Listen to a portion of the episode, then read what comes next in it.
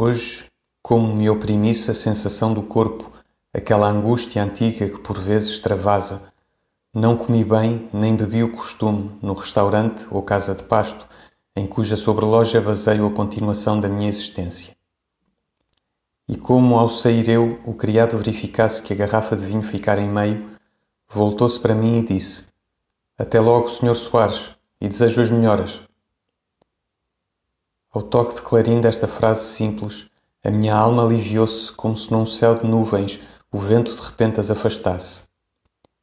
E então reconheci o que nunca claramente reconhecera, que nestes criados de café e de restaurante, nos barbeiros, nos moços de frete das esquinas, eu tenho uma simpatia espontânea, natural, que não posso orgulhar-me de receber dos que privam comigo em maior intimidade, impropriamente dita. A fraternidade tem subtilezas. Uns governam o mundo, outros são o mundo. Entre um milionário americano, um César ou Napoleão ou Lenin e o chefe socialista da aldeia, não há diferença de qualidade, mas apenas de quantidade.